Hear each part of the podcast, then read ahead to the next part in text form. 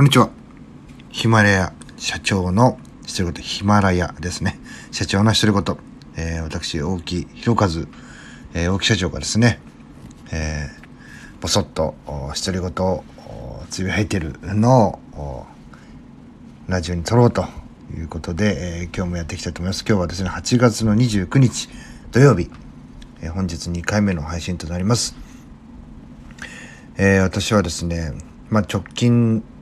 ここ、まあ、3、4日でですね、やっぱし、えー、まあ、できるようになる人とかね、えー、まあ、成功する人、まあ、オーバーに言えば成功する人っていうなんです、えー、ということなんですけども、やっぱしね、えー、まあ、客観的に見てると、やっぱ、急がば回れという言葉が適してるなというふうに感じたという話でございます。え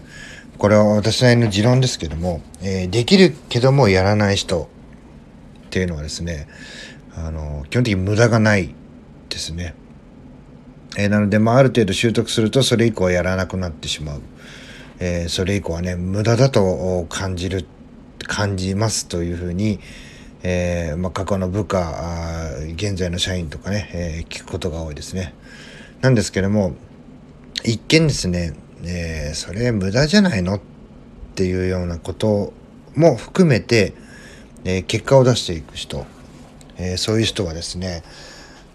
えー、いいんですよね、え、そのそのと他人から見たら無駄だけども本人からしてみたらね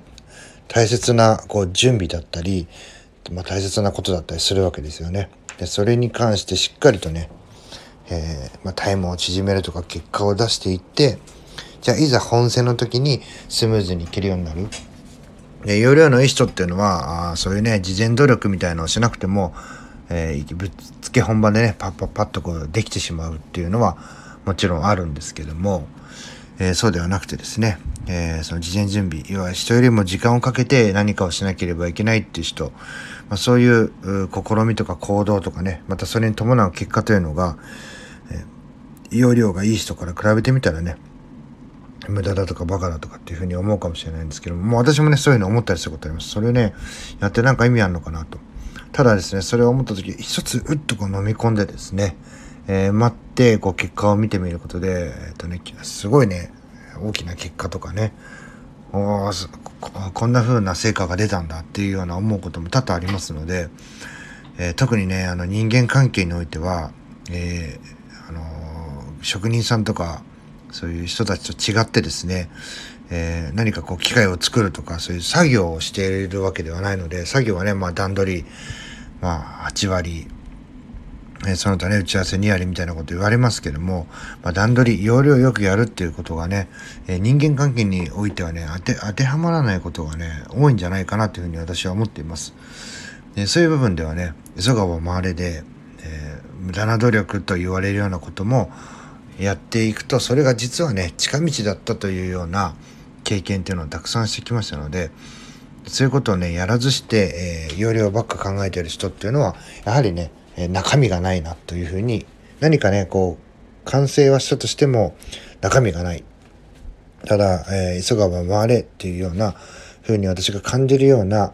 経験をしてきてる人っていうのは しっかりとですね何かをするに対してもそのちゃんとしたこう理論とかその実験結果の材料があった上で話をしていたりとか、えー、そういう話し方をする人が多いなというふうに感じますので、でまあ、無駄なことでもねそれがこう仕事とかそういったものに影響しないレベルの中での努力っていうのはやっぱり必要なんじゃないかなというふうに思います。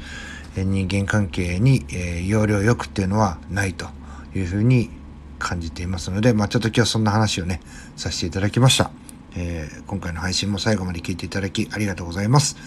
また次の配信もよろしくお願いいたします。さよなら。